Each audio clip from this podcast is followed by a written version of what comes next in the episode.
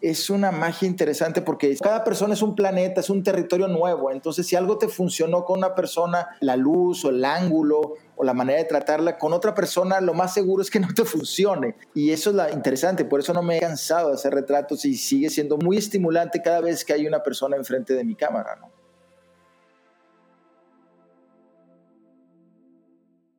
Hola, bienvenido a Infusión, qué gusto que estés por aquí. Yo soy Ani Priego y en este espacio hablo con creativos, emprendedores, líderes en impacto social y bienestar. Si te gusta reflexionar y aprender de estos temas, estás donde tienes que estar. Infusión existe porque creo que como yo, hay personas que nos gusta sentir que se nos enchina la piel, que necesitamos de repente leer o escuchar historias que nos inspiren otra vez. Aquí los invitados platican de esa etapa en la que se estaban cocinando sus ideas, diluyendo los miedos y mezclándose el trabajo con su talento. En este episodio de Infusión, yo quería confrontar a la persona, que la persona estuviera consciente de que está participando en un acto de fotografía, en un acto de retrato, ¿no? Y al saberse retratado, hay una transformación en la persona, al saberse que estás participando en un acto fotográfico, y esa transformación es lo que a mí me interesa como retratista, ¿no?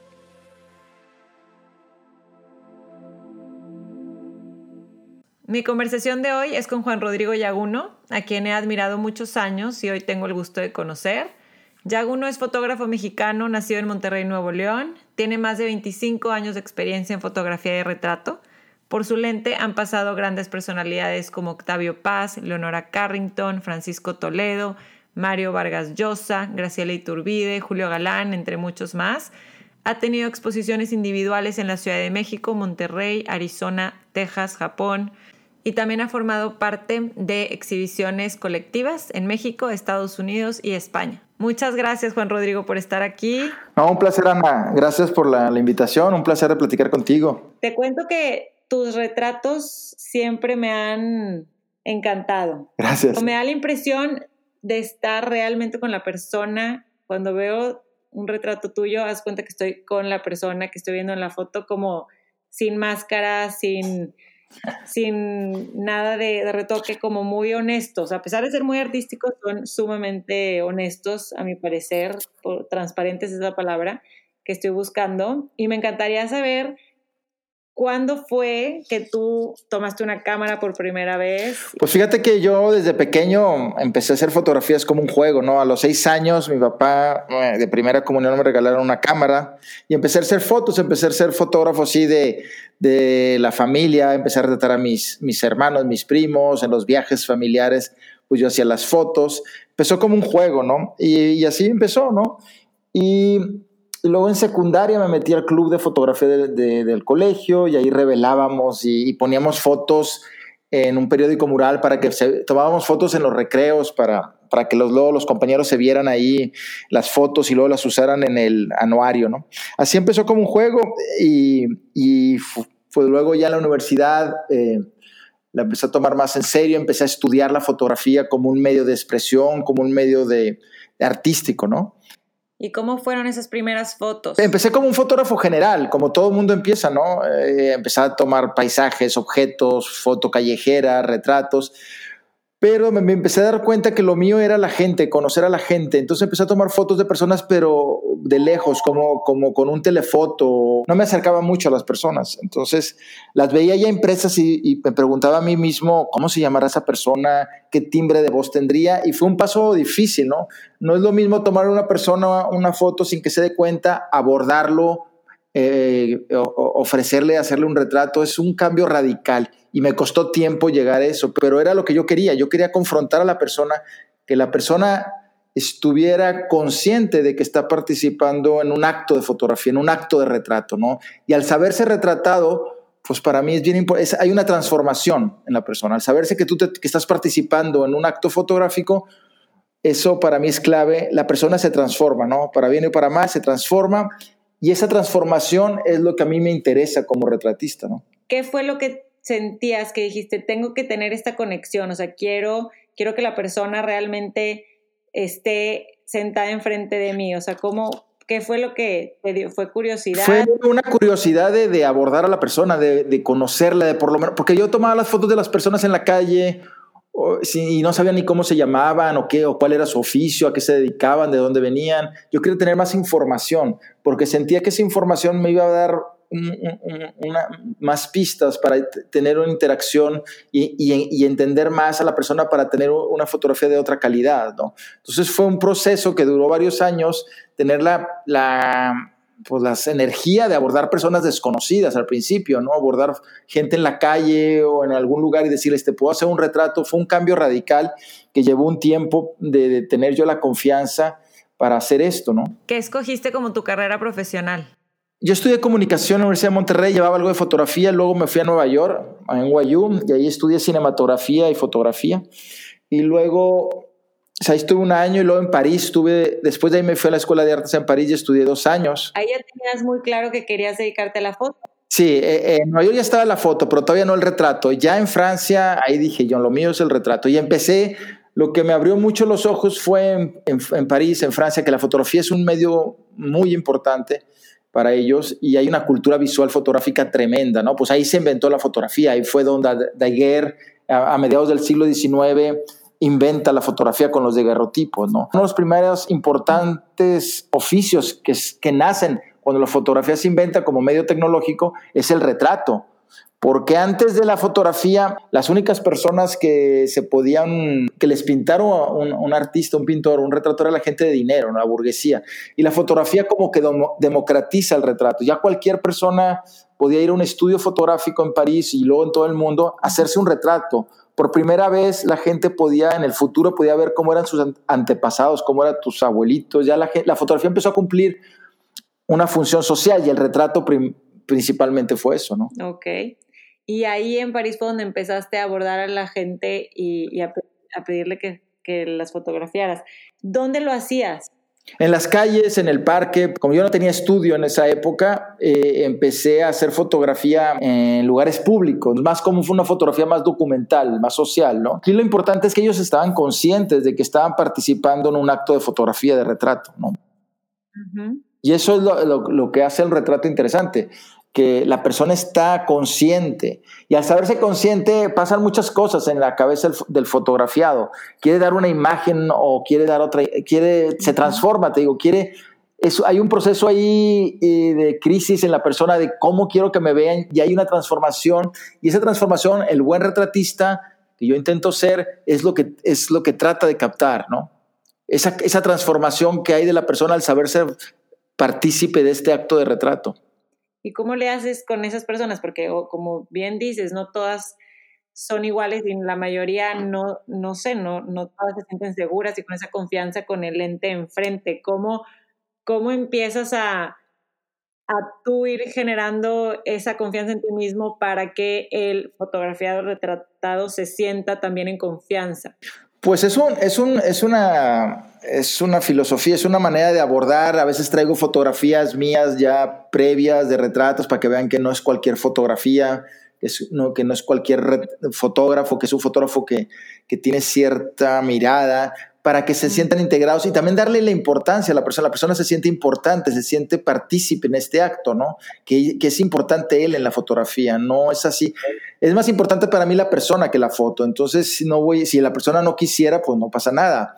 Pero eh, la, normalmente, pues sí quieren y hay que. Y pues yo trato de descifrarlo. Y, y la magia del retrato, un poco lo, la aventura, y, y ya tengo casi más de 25 años haciendo esto, es que eh, es una magia interesante porque si no te aburre, no, es, es, como cada persona es un planeta, es un territorio nuevo. Entonces, si algo te funcionó con una persona, la, la, luz o el ángulo o la manera de tratarla, con otra persona, lo más seguro es que no te funcione. Hay que descifrar cada, cada sesión, es como entrar a un, a un territorio nuevo, un planeta nuevo. Y eso es la interesante, por eso no me, no me he cansado de hacer retratos y sigue siendo muy estimulante cada vez que hay una persona enfrente de mi cámara, ¿no? Cuéntame un poquito más de París. Cuando estabas ahí, ¿te surgió la idea de quedarte a vivir ahí? ¿Querías regresar a México? ¿Y qué años estamos hablando? Eh, esto, estamos, esto de París estamos hablando finales de los 80, principios de los 90. Pues ahí surgió más que hacer fotografía, se me abrió un mundo de, eh, de, de, de entender, de ver la fotografía de, estudiar a los grandes retratistas. En esa época, pues el Internet, no había acceso a Internet, no había mucho acceso a libros en México, y se me abrió ahí una cuestión, un mundo de estudiar a los grandes fotógrafos, a los grandes retratistas. Me la pasaba más en las galerías de fotografía, en los museos, en las bibliotecas, estudiando a estos grandes retratistas. porque esta foto me dice cosas? Siento tantas cosas al verla y esta no tanto. Entonces empecé a estudiar y eso en París es increíble porque hay una cantidad de bibliotecas para ver libros de fotografía y una gran cantidad de museos y galerías que le dan mucha importancia a la fotografía y específicamente al retrato. Entonces, más que todo, esa, experiencia de vivir ahí fue descubrir la grandeza eh, del, retrato fotográfico, lo importante que es para, para el medio el retrato fotográfico y para una persona que quiere expresarse como retratista, me dio una escuela, me dio un conocimiento tremendo y eso me abrió los ojos para regresar a México, se me abrieron una cantidad de proyectos que podría hacer en México que, que anterior a, este, a esta experiencia de vivir ahí no se me habían abierto los ojos. Fue una manera de, de ver la importancia que es el retrato en, en, en, la historia. Me imagino que a partir de ahí ya decidiste dedicarte full, 100% solamente al retrato. Sí, haz de cuenta que yo ya no me interesó andar retratando, no sé, montañas o paisajes, objetos o, bodegones, ¿no? O, o, realmente me cerré a eso, ¿no? Me dije, lo mío es esto, no me interesa si me dedico a la fotografía, lo que me interesa es, el ser humano, la confrontación de, la persona ante mi cámara. Eso es lo que, y en eso le aposté, ¿no? Y, me ha resultado.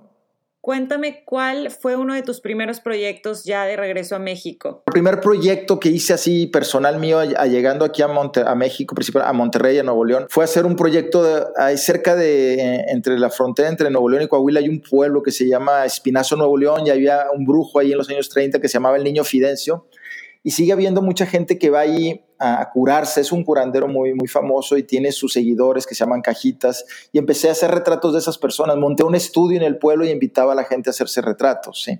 Fue mi primer proyecto así, como, como antropológico, ¿no? ¿Sí?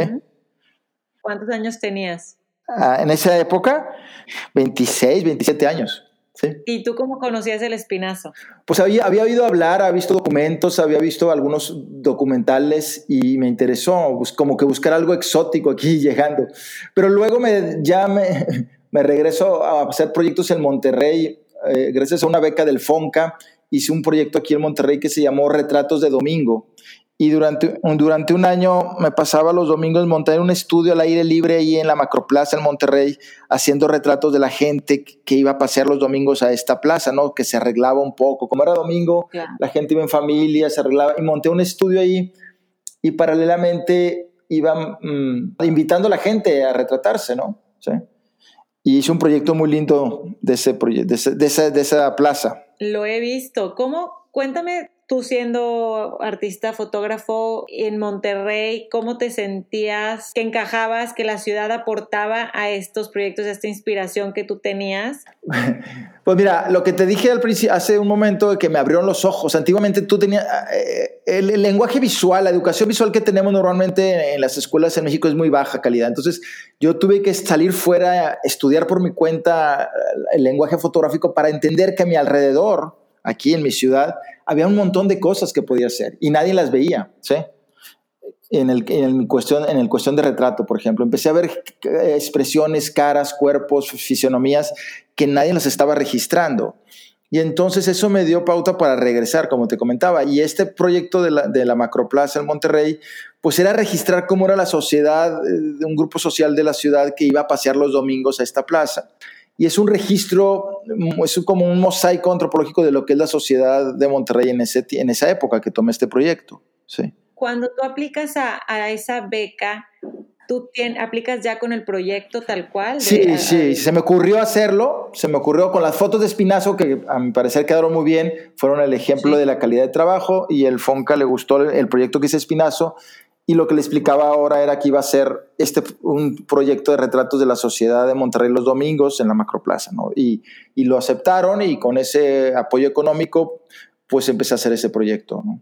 ¿Cómo empezabas, además de eso, a monetizar también tus, tus proyectos? Paralelamente a, a, estos proyectos personales, pues uno tiene que vivir de la fotografía. Yo quería vivir de la fotografía, quería dedicarme 100% a la fotografía monto un estudio al llegar de, de, de allá de, de, Europa, monto un, busco algún local donde rentar y, y, montar un estudio fotográfico. Siempre tuve esa, esa cuestión también, ese, ese, estudié mucho los fotógrafos de estudio, como, como Irving Penn, Avedon, gente que tenía un, un, lugar donde la gente iba a retratarse, ¿no? Uh -huh. ¿Sí? Entonces yo monto, monto este, rento este espacio y, y, empiezo a dar servicios de retratos, ¿sí? Gente que quería hacerse un retrato. También empiezo a dar servicios de retrato para revistas, para editoriales, ¿sí? Y paralelamente en Monterrey en esa época estaban inaugurando el Museo Marco, que es el Museo de Arte Contemporáneo de la ciudad, mm. y empezó a venir mucho, empezó a venir, en esa época empezó a venir mucho artista visual, pintores, escultores, sí. y Marco me, me, apoyó que yo lo retrataba para sus archivos y para mí, y, y empecé a hacer, me empecé a uno, uno, de mis archivos, uno de mis eh, pues stocks que tengo más grandes son de artistas visuales mexicanos y latinoamericanos, ¿no? Tipo, tipo Juan Soriano, Leonora Carrington, este, mucha Graciela Iturbide, un montón de gente empezó a pasar por mi estudio, ¿sí?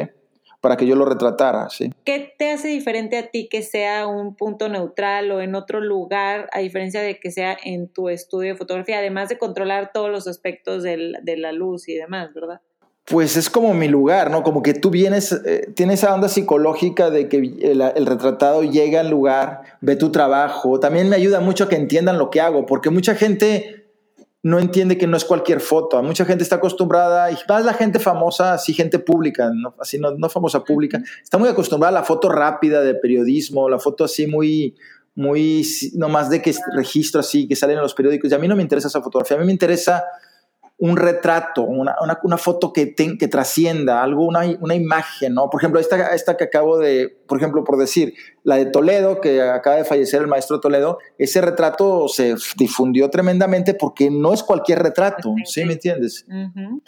Entonces yo, mi, mi, objetivo es que cada sesión llegue eso, sea una imagen que, que registre a este artista, que lo marque eh, y sea una foto que, que sea un icono de, de, del artista, ¿no? Y en el estudio te facilita mucho eso porque llegan a tu territorio.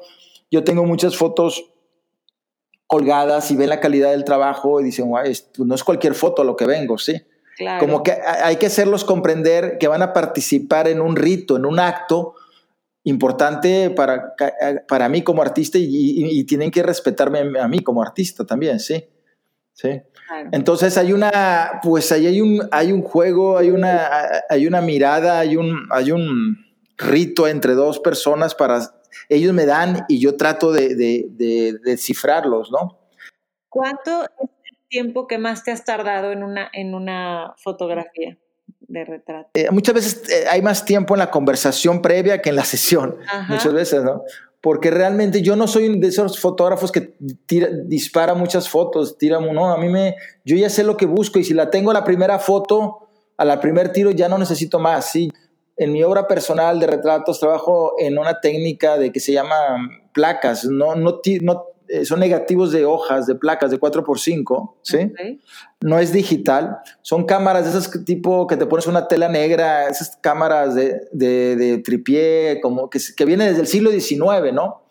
Sí. Es un, yo sigo trabajando con esa técnica porque es muy puntual, ves muy bien a la, me da, ves por un visor muy grande y sientes a la persona, ¿no? Entonces, no he cambiado de técnica, sigo trabajando con, a pesar de la, uso mucho la tecnología digital, pero en los tipos de retratos que veo que, que son gente que tiene mucho que darme o son para mis proyectos personales, sigo usando esa técnica que es muy puntual. Con 6, 7 disparos tengo para sacar a un buen retrato. ¿sí? Normalmente las sesiones duran entre 10 y 30 minutos. No necesito más, tampoco es, es eh, el oficio de los tantos años me ha dado una, una eh, la manera de descifrar descifrar lo más pronto posible a las personas. ¿sí? De, vez, de, vez en cuando sí me toca conflictos, ¿no? Con cierto tipo de personalidades. Eh, sí me ha tocado con personas públicas que me han contratado que lo retrate y, y, andan de mal humor o no tienen tiempo, se nota. Y ahí tú tienes que usar tu oficio para, para, pues para resolver la situación, ¿no? Claro. ¿Y cuál fue el primer retrato que a tu gusto tenía así todo lo que tú querías? Porque imagino que lo fuiste perfeccionando. Sí. No, sí, yo he evolucionado. Digo, yo no hago, por ejemplo, yo no retrato igual que hace 20 años. Sí, sí, sigue estando la persona enfrente de la cámara, pero no la veo igual, ¿sí?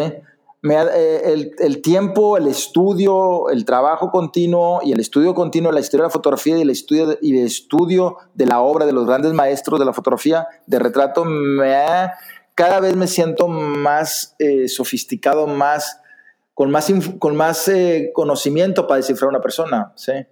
Antiguamente, a lo mejor, si tú ves mis retratos de los 90, a lo mejor son un poco más como artificiales o un poco más en búsqueda de llamar la atención y los actuales son más humanos, como por ejemplo antiguamente en los 90 yo no sacaba las manos en mis retratos, casi toda la información de mis retratos estaba en el rostro, yo pensaba en los 90 que toda la información de la persona, el 99% estaba en, en, la cara, ¿sí? Y, y actualmente los retratos que hago actualmente tienen que ver más, hay una combinación entre el rostro, las manos, el torso, cómo la gente se encurva, se sienta. Tomo muchos retratos sentados. Me gusta mucho retratar a la persona sentada porque me da cómo que deja caer el cuerpo, sus brazos, cómo su espalda se puede llegar a encurvarse. Todo eso me da más información. El, retrato, el rostro sigue siendo bien importante, un 60, 70%, pero el otro 30, 40 me lo dan las manos, la, cómo se sienta, todo eso ha cambiado la manera de hacer los retratos, ha cambiado. Y me siento con mucho más habilidad ahorita y con más eh, lucidez para hacer un retrato que antes. Me encanta lo que dices, además el talento y de, la visión que tienes y de la mirada que tú tienes, pero el, hacerlo todos los días te da esa, esa habilidad de poder identificar más rápido y de saber el resultado que quieres, que buscas. Volviendo años atrás, entonces, Marco, te empezaste a través de, del Museo de Arte Contemporáneo de Monterrey a tener acceso a todas estas personalidades y grandes artistas internacionales y luego cómo tú empiezas a, a buscarlos también por tu parte. Yo trabajo en dos maneras. Como ya me conocen muchas editoriales y revistas, de repente me encargan, ¿sí? Necesito que retrates a esta persona para esta portada, porque estamos, o estamos haciendo el libro de este artista, necesitamos buenas fotos. Bueno, otra, por una parte es esa. Por otra parte, eh, una parte del negocio de la fotografía también es vender derechos de, de, fotografías para publicaciones, ¿no? Y más cuando la persona ya falleció, ¿sí? Necesitan buenas fotos. No sé, por ejemplo, te comento, hace unos meses y sacaron en España un libro sobre Octavio Paz y, querían una foto para la portada mm, muy padre, de, querían una foto buena de Octavio Paz para la portada y me buscan a mí para, para que yo quieran usar uno de los retratos que yo le hice a Octavio Paz para la portada. Entonces, de ahí una parte de mi negocio es eso, vender derechos de publicación, ¿no? Entonces tengo que tener un stock muy grande de personalidades en el arte, ¿no? Claro. Principalmente artes visuales, arquitectura, literatura, ¿sí? Y cuando tú haces el, el, el approach, cuando tú buscas a esta persona, a estas personalidades, ¿Cómo lo haces? En primer lugar, les invito y ven mi trabajo, venme en mi página, en mi Instagram, ven la calidad del retrato y, y, yo les ofrezco también esas fotos que las usen ellos para su, cuando publica, que cuando su editorial, en un caso de un escritor que requiere fotos buenas para sus libros o para promocionarlo, cuando presenta un libro, entonces llegamos a un acuerdo. Si no lo tengo en mi catálogo, lo busco. Si sé que va a estar en Monterrey o, voy, o a veces voy seguido a la Ciudad de México a trabajar, lo cito en algún, tengo algunos lugares en la Ciudad de México donde monto mi estudio, que amigos que me prestan estudios, monto mi estudio ahí y invito a esta persona, ve mi trabajo y ve que es de calidad y, normalmente aceptan, ¿sí? ¿Te ha dicho alguien que no, que, que realmente querías fotografiar? Pues sí, he tenido complicaciones, a veces se, eh, no, se murió antes de que quisiera, por ejemplo, aquí una vez estuve a punto de retratar a, Legorreta y, y eh, por alguna cuestión canceló el último momento y dijimos, no, luego lo hacemos en otro momento y, y luego ya falleció, ¿sí?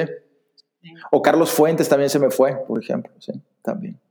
Pero en general te digo, pues tengo un muy buen, muy buen stock, eh, mi archivo de grandes escritores, pintores, escultores, ¿no? Cineastas también. Y platícame cómo, cómo fue al principio, cómo se, dijiste, me voy a ir de lleno por la fotografía y de esto voy a vivir, nunca le dudaste por lo que me comentas. ¿Te viste en momentos así como, híjole, no sé, no sé si, si puedo vivir de esto? No, sí fue complicado. Al principio, en los noventas, cuando monto el estudio, eh, pues al saberte que eres fotógrafo, todo el mundo piensa que puedes tomar de lo que sea, ¿no? Me hablaban para tomar no sé, una hamburguesa, tomar una, un edificio, y a veces lo aceptaba por necesidad, ¿sí? Claro.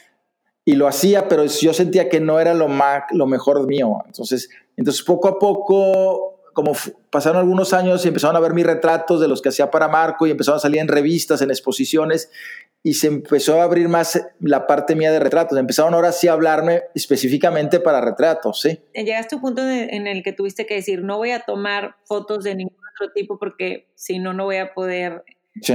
Eh, como ser reconocido por retrato. Sí, aparte yo sabía, sentía que había mucho mejor gente que gente que se dedica a tomar, no sé, platillos de comida o arquitectura las veía y sentía, y son mejores que yo, ¿por qué me ando improvisando? Lo mío es el retrato. Lo que pasa es que había situaciones económicas que decías, híjole, pues te hablan y te daba cosa decirles que no, porque sí tienes el conocimiento básico para hacerlas, pero no, yo no tengo la capacidad ahorita para descifrar un edificio. Sí tengo la capacidad para descifrar una persona, pero tengo la capacidad para descifrar un edificio o, o una hamburguesa o un plato, ¿sí entiendes? Sí, Como que entonces, eh, y, ya, y eh, entre más pasaron el tiempo, pues empezó a haber más mercado para, para el retrato. Empecé ya como que a tener un, se empezó a abrir el mercado en retratos, ¿no? Y aparte de los proyectos de artistas, pues hago retratos para gente particulares, familias que quieren, eh, alguna familia que quiere un retrato de sus hijos o de su abuelo o del papá, retratos que tengan fuerza, que, tenga, que se sostengan que sea una foto que sea ícona para la familia, también esa es una parte de mi mercado también, ¿no? Sí, sí, sí, sí. ¿Cuántos años tienes, Juan Rodrigo? 54. Y empezaste entonces tu primer proyecto, El Espinazo, 26. Sí. Pues te ha tocado demasiados cambios en, en este arte de la foto. Sí. ¿Cómo has visto, sobre todo en esta última década, que todos somos fotógrafos y todos podemos tomar retratos y todos nos creemos expertos en todo. ¿Qué sientes tú que, que, puede afectar a tu arte o que puede, no, no, estoy necesariamente para mal, pero cómo crees que pueda cambiar el, eh, la percepción de la gente a, a un artista como tú? Pues ahorita hay una sobreestimulación fotográfica, todo el mundo se siente fotógrafo con los teléfonos y está bien como son, pero no son fotografías, son son, son recuerdos, son, son como mensajes que guardas. Este, hay una sobredosis sobre imágenes, ¿no? Todo el mundo se siente fotógrafo, pero realmente esas fotografías, la mayoría de esas van a desaparecer, ¿no? No hay un, nadie las cuida, nadie las...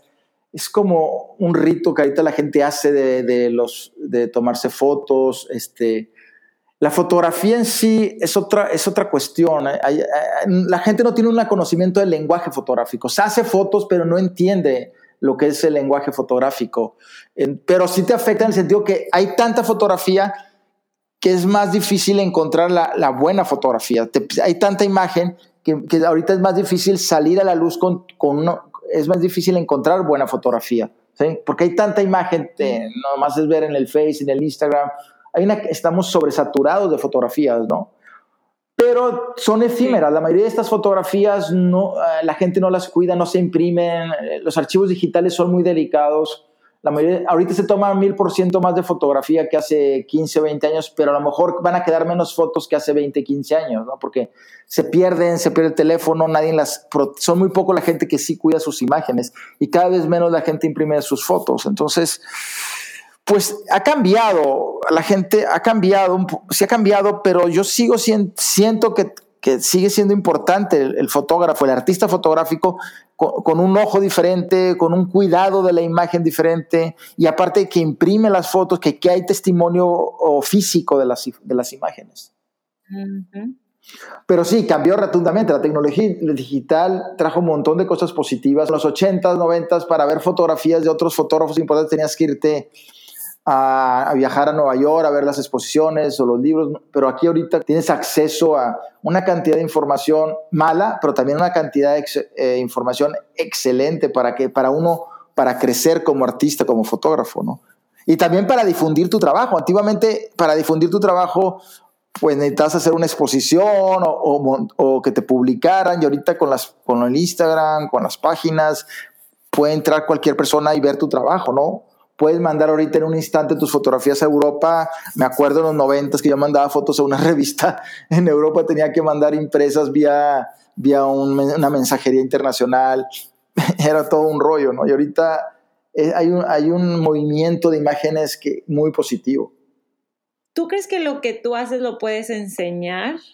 Sí, sí, he dado algunos talleres en, mi estudio en el TEC de Monterrey o en otras escuelas, pero es difícil porque yo lo que, lo, que trato de, no tanto darles mi método, porque es muy difícil en palabras de explicar cómo yo, cómo lo que yo veo en una persona, cómo descifro a las personas. Trato de explicar, pero sí es complicado. Pero lo que sí es importante y, y, sí trato de promover a la gente que se quiere dedicar a la fotografía, a los jóvenes que se quieren dedicar a la fotografía, es que estudien la historia de su medio, porque mucha gente de las generaciones jóvenes no, no saben que hay toda una historia del retrato o de la fotografía en sí. Hay grandes fotógrafos que, que, que, se han fotografiado como Álvarez Bravo en los años 20, 30, Weston, Tina Modotti, que no los conoce. Mucha gente joven agarra la cámara y piensa que, que, van a descubrir el hilo negro y no, se ha hecho gran fotografía. La fotografía va a cumplir eh, casi 180, 190 años de existir. Y hay una gran historia bien rica que hay que, que entenderla y estudiarla. Y como que la gente, se, se, la mayoría de los jóvenes que empiezan en esto, se eclipsan y se dedican, les encanta la técnica y, el, y, la cámara y los lentes, que es importante conocer la técnica, pero más importante es tener una cultura visual y esa cultura visual mm, la logras estudiando a los grandes maestros, teniendo libros, yendo exposiciones, viendo documentales sobre estos fotógrafos. ¿Por qué hacían esos retratos? ¿Por qué hacían este tipo de fotografías? Ver a, no sé, a Diana Arbus, a Weston, a, Richard Avedon, a Irving Penn, todos estos grandes fotógrafos, ver sus, sus retratos, estudiarlos, qué es lo que tienen que me que al verlos en un libro, en una exposición, me emociona o me trasciende, eh, me impactan visualmente, ¿no? ¿Qué tienen, no? ¿Cómo lograr yo no copiarlos, sino que mis fotos tengan esa intensidad, mis retratos tengan esa intensidad? Es como si tú estudias piano y nunca escuchas a Chopin, nunca escuchas a Mozart, ¿no? A los grandes, a los, grandes eh, creadores de, sonatas de piano, ¿no? Es como si nomás lo mío es lo, lo, lo, lo, que, lo mío es lo bueno. No, tienes que estudiar. Hay una historia detrás de tu medio que tienes que entender cómo ha evolucionado, ¿no? Y yo creo que lo más importante, alguien que se quiere dedicar a la fotografía como un medio de expresión personal, es estudiar la historia y estudiar los grandes artistas fotográficos que han que ha habido en la historia de la fotografía. Me encanta, muy, muy cierto. ¿Cómo escoges tus, tus series, los proyectos? ¿Qué, te inspira a iniciar un, proyecto nuevo? Pues mira, yo siempre estoy trabajando en proyectos paralelos a mis... Yo te digo, siempre está, está el retrato enfrente de mí, tanto en mi estudio, encargos, personas que me contratan, agencias de también hago fotos para publicidad donde va, las agencias de publicidad me hablan cuando en sus fotos, en sus anuncios hay gente involucrada, ¿no? Claro. ¿Sí? También me hablan para eso. Eh, o, por ejemplo, cuando hay campañas de políticos, también me hablan mucho para retratarlos. Siempre cuando hay personas me buscan mucho. Entonces, pero paralelamente a este mundo de, encargos de retratos o de retratar personas que me interesan a mí también, hay proyectos personales míos que van más con, con lo que estoy viviendo en, en, mi vida, ¿no? Personal. Entonces, por ejemplo, por decirte un ejemplo, hace varios años hice un libro que se llama El Parque, ¿sí? Ese proyecto eh, lo hice a raíz de que fui papá y un día tenía a mi hija Julia, y no sabía, tenía un año, dos años, ¿a dónde la llevo un, sábado en la tarde? Y me acordé que de pequeño a mí me llevaban a un parque, aquí en una zona residencial de Monterrey, y la llevé a ese parque y ahí estuve con ella y empecé a observar muchas cosas interesantes. Empecé a observar a los niños, a las nanas que, que iban a ese parque y me surgió la idea de hacer este proyecto ¿no? del parque. Y, empecé dos, tres años a ir un día a la semana a retratar a estos niños y a estas nanas que las mamás pues ahí dejaban ahí y se iban a la jugada, yo no sé, y ahí, y ahí dejaban a la nana con sus niños. Empecé a hacer retratos de niños solos y de las nanas. Todo ese proyecto es en ese mismo parque, es un parque aquí en la Cornel Valle, en San Pedro Garza García, de, que es un nivel de clase media alta de, de, aquí de Monterrey, y ahí empecé a retratar estas, a este grupo social que es poco retratado en la fotografía en México, ¿no? Como normalmente en la fotografía documental, la fotografía social en México, o se retrata mucho la extrema pobreza o el mundo indígena, que es, muy, que es muy vendible en el extranjero, pero eh, la clase media alta, alta de, México es poco retratable. Y ahí me surgió la idea de hacer estos retratos de las nanas que vienen, de, a, vienen a Monterrey del sur de México, de Hidalgo, de, San Luis Potosí, vienen a Monterrey a trabajar con estas familias y se vuelven como las segundas mamás o las mamás primeras de estos niños, ¿no? Así es. y empecé a hacer retratos de este grupo social y también de los niños solos, del mundo, del propio mundo de estos niños. Y me encantó el, resultado. Y ese libro, entonces tú, tú decides, te inspiras en la serie. Me inspiro con, digo, e, ese, ese proyecto nació realmente porque fui papá. Entonces, si no hubiera sido papá, a lo mejor no llego nunca a ese parque otra vez. Como que la foto personal, eh, el proyecto tiene que ver mucho con con lo que tú haces. Es, Avedon decía que, eh, aunque nunca lo veías en sus retratos, él estaba ahí, e, e, era un autorretrato de él, porque la gente estaba reaccionando a él, ¿sí me entiendes? Si tú ves un retrato de alguien famoso, tú lo ves retratado, no sé, agarras cuatro fotógrafos famosos y agarras a, no sé, Robert De Niro, vamos a poner un ejemplo, y lo ves cómo lo retrató Avedon, cómo lo retrató Annie Leibovitz, cómo lo retrató Penn, son, le vieron, cada quien le vio otra cosa, ¿sí me entiendes? Entonces, eh, eso es la magia del retrato, porque cada, cada, retratista importante descubre algo que el otro no lo descubrió, ¿sí? ¿Cómo es una sesión de fotos contigo, por ejemplo? Eh, en el estudio, por ejemplo, son, estoy muy, muy cerca de la persona, no, no uso lentes largos, yo uso lentes cortos. Quiere decir esto técnicamente que no me alejo mucho de la persona. ¿Cuánto es muy cerca? Un metro, un metro, por decir. sí. Un espacio más íntimo. Sí, eso me gusta mucho y eso crea una intimidad, crea a lo mejor un, no está tan no está tan a gusto la persona, pero no me importa. Eso es lo que yo quiero. Hay una necesidad de estar cerca de la persona, porque fácilmente, como muchos otros fotógrafos, agarras un lente de, 200 milímetros, un telefoto, como le llaman, y te pones a 10 metros de la persona y lo retratas, ¿sí? Pero ahí, ahí captas otras cosas. Yo, y a mí no me interesa eso. Me interesa un acercamiento, una visceralidad, una intimidad con estas personas, ¿no? A la hora que hago mis, mis retratos, ¿no? ¿Quién ahorita tienes en tu mente que te gustaría retratar? Híjole, eh, este, pues hay varias gente. Almodóvar, por ejemplo, sí. Me gustaría retratarlo, se me hace muy interesante. Ya tengo el, el contacto de nomás que llegue a México ya. Uy, buenísimo. Cuéntame cómo describirías ahorita la etapa en la que estás como fotógrafo. Yo siento que todavía tengo mucho, mucho por qué aportar y, y, que, y mucho por crecer en el retrato, ¿no? Como que me siento que apenas estoy descubriendo realmente mi lenguaje propio, ¿no?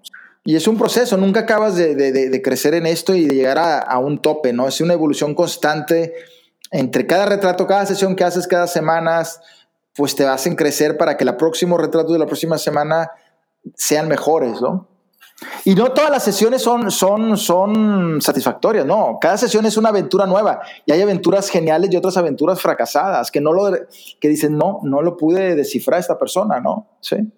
Son, si, si fuera cada sesión un éxito, pues estaría muy fácil, ¿no?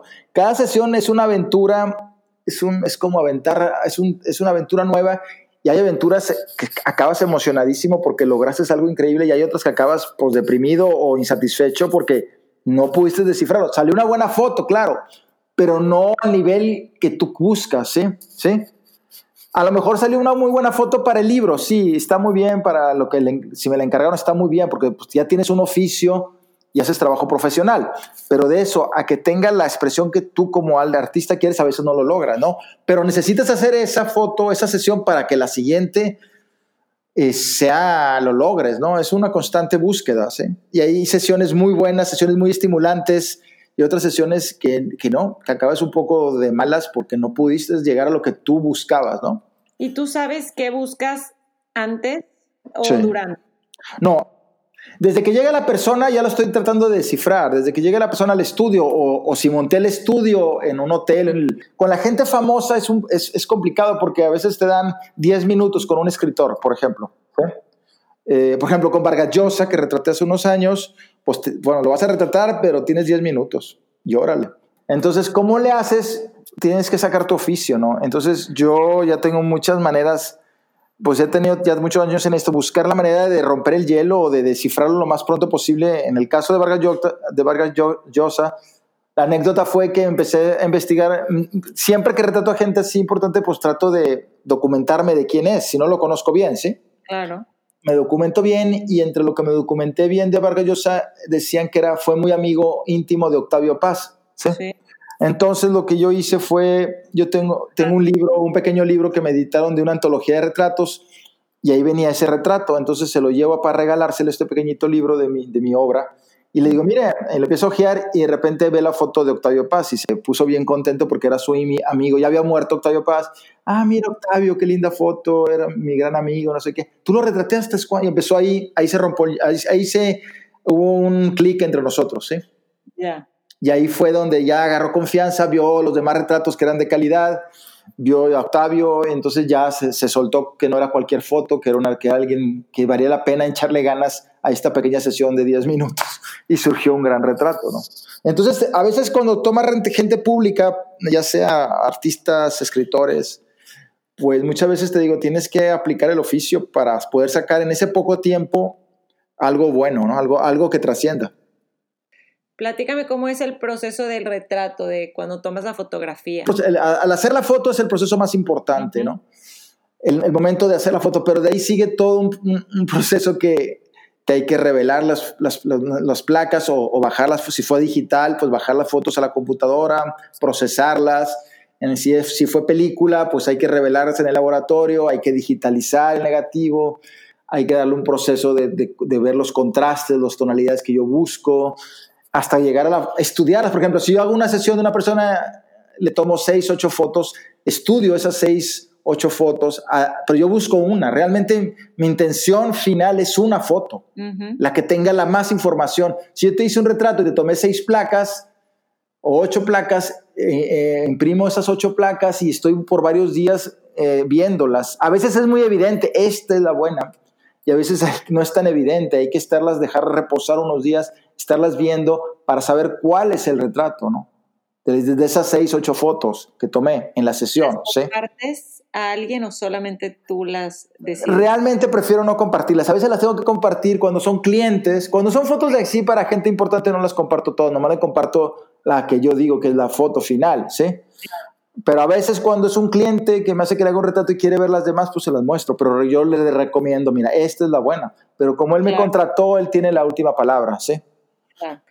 Cuéntame, me da curiosidad cómo es la etapa de, final, de cuando entregas el trabajo. Sí, en general el momento más difícil para mí como retratista es mostrar la foto al, al retratado digo, el momento más, más crítico para mí, por, no sé cómo vayan a reaccionar, no sé si les va a gustar, no les va a gustar, qué reacción, porque es una mirada que mi, estilo fotográfico es muy duro, es muy, muy realista, eh, no busco buscar, buscar el mejor ángulo, como se dice, sino busco algo más, y a veces es una expresión que la gente no está, no está acostumbrada a verse o no quiere verse, ¿sí?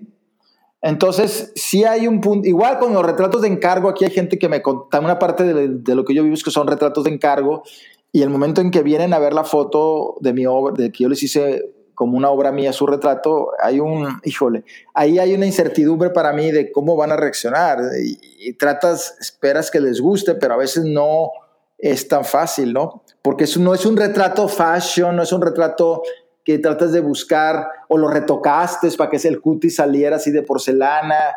Aquí es un retrato que trato que registre la época donde está viviendo la persona, que sea un retrato importante en su vida, que pasen los años y, sigue, y le siga siendo místico, le siga siendo dando información de la persona, ¿no? Entonces sí es un momento, es el momento más crucial cuando, cuando muestras tu retrato, ¿no? ¿Y cómo lo haces? ¿Se los, los invitas a tu estudio generalmente? Sí, generalmente cuando, son, cuando viven aquí en Monterrey los invito y a veces cuando, cuando, cuando son gente importante y que debe mandárselos y no viven aquí, pues se los mando por mail y por correo, ¿no? Y esperas a ver qué, A ver qué reacción y a veces pues si no, no contestan muy rápido, sabes que como que no se emocionaron tanto. ¿Y te afecta? O cuando tú estás muy contento con un resultado, no te importa realmente la, opinión de él. Realmente no me importa. Realmente yo sé lo que hago. Mm, yo sé que el retrato, ha habido gente que, que no le gusta, pero sabe que es un retrato bueno, sé. A lo mejor... Es un proceso de, como, como dijiste, es, a lo mejor es, es una expresión, te estás viendo a ti mismo a través de los ojos de alguien más y es un, ahí es trabajo personal de aceptar lo que estamos viendo como, como lo que somos, ¿no? Sí, por eso ahorita la mayoría de la gente que toma fotos así de retratos, pues hay una cantidad de, de Photoshop y una cantidad de manipulación que le quitan el DNA a la fotografía. Si te fijas, todos estos retratos que hacen a jóvenes y a niñas, sí, hay mucha tendencia fotográfica. Con la tecnología actual tú puedes moverle demasiado a la imagen, ¿no? y muchas veces se les pasa y parecen fotos, parecen maniquís, parecen androides, parece, le quitan la piel, le quitan el DNA fotográfico, ¿no? Con la tecnología actual hay que tener mucho cuidado con eso. Sí, y además en las fotos, en la vida real, las personas queremos cambiarnos cosas en la cara y quitarnos cosas y taparlas, y no es la realidad. Y por eso me encantan tus fotos, porque son verdaderamente auténticas, un reflejo de lo que, de lo que somos, de lo que es cada quien, ¿no? en otros temas, ¿qué piensas de las, de las selfies? Pues siempre ha habido eso, ¿no? En la fotografía, retratarse eh, uno, eh, eh, si tú ves un autorretrato, si tú ves en la historia del arte, ahorita es mucho más fácil porque pues, pues con los teléfonos tiene, es muy fácil, ¿no? Pero antiguamente Avedon tiene muy buenos autorretratos, muchos fotógrafos, Tina Modotti, tienen autorretratos, ¿no? Ahorita hay, una, hay un boom de eso, ¿no? Porque ha facilitado mucho ahorita. Pero si es necesario, yo creo que es importante uno autorretratarse, como los pintores se pintaban, ¿no? Se autopintaban, ¿no? Es importante también, yo también tengo algunas fotos, digo, con esta, con, digo, no con, las, con el teléfono, pero con las cámaras que uso, pues, tienen cables largos que puedes hacerte un autorretrato, ¿no? ¿Y por qué crees que es importante? pues e, es como redescubrirnos, vernos, ¿no? A través de, de, la, de la, fotografía, ¿no? Entender una manera de, de lectura, de, ver, de vernos, nuestras caras, Y la foto es muy cruda, ¿no? Entonces te descubres muchas cosas que no te gustan o, sí te gustan y te entiendes más, ¿no? Te entiendes más quién eres. Si te pudiera, si pudieras escoger a alguien vivo o muerto para que te haga un retrato, ¿quién sería? Hay varios. Me hubiera gustado que me hubiera retratado. ¿Qué te diré? O Sirvin Penn, es un fotógrafo importante de retratos de Nueva York. Era eh, un, retrato, un retratista muy elegante, de estudio, completamente de estudio, pero unas fotos preciosas. Retrató a, Rufino Tamayo en los 50 increíblemente. Es un, es un fotógrafo muy clásico, muy, muy fino, una calidad tremenda y una expresión tremenda. Sí, me hubiera gustado eso. Mi última pregunta, Juan Rodrigo, es, como fotógrafo de retrato, ¿cómo describes tú esa, esa pasión o qué, qué es lo que, lo que te mueve para, para dedicarte a esto, para dedicarte a lo que haces? Yo creo que soy como un coleccionista, ¿no? Me encanta, tengo mis archivos, todas las personas que colecciono ahí están metidas en los negativos, ahí están los nombres de todas las personas, las fechas, como que colecciono, ahora me falta esto, ahora me falta esta. Este, soy como un coleccionista y, la fotografía me ha abierto las puertas, se ha vuelto como una excusa para conocer gente. Y los retratos que yo busco, los que no son de encargo, los que yo busco son, no se trata de retratar a todo el mundo en mi, en obra personal, no se trata de al que sigue, el que sigue, no, no, no, no. Yo, hay, tiene que haber una necesidad mía, puede ser una necesidad, una una atracción intelectual, una atracción, una atracción física, algo que me estimule a ponerlo frente a mi cámara, ¿no?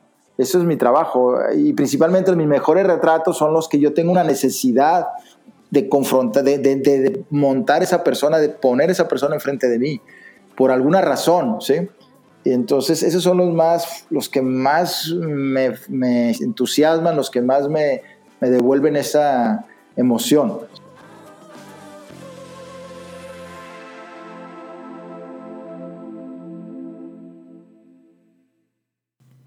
Goza esta conversación. Espero a ti también te haya gustado. La verdad es que es difícil a veces entrar dentro de la mente de un creativo y sobre todo un artista visual, un fotógrafo, como que mm, es difícil explicar lo que hacen y explicar su arte. Me gustó muchísimo platicar con Yaguno y escucharlo y aprender de él. Si a ti también te gustó este episodio, platícame, me encantaría conocerte, saber por qué te gustan, qué, qué, a qué te motiva y por qué lo escuchas. En Instagram, búscalo como Infusión Podcast. Por ahí podemos seguir esta conversación y platicar de, de estos temas. Y también te puedes suscribir al podcast en Spotify, en Apple Podcasts, y ahí te avisa cuando hay un episodio nuevo. Me sirve muchísimo si lo compartes también en, en tus grupos de amigos para que lo puedan escuchar y te invito a que sigas escuchando más. Hay otros episodios por ahí como este, así que gracias. Bye bye.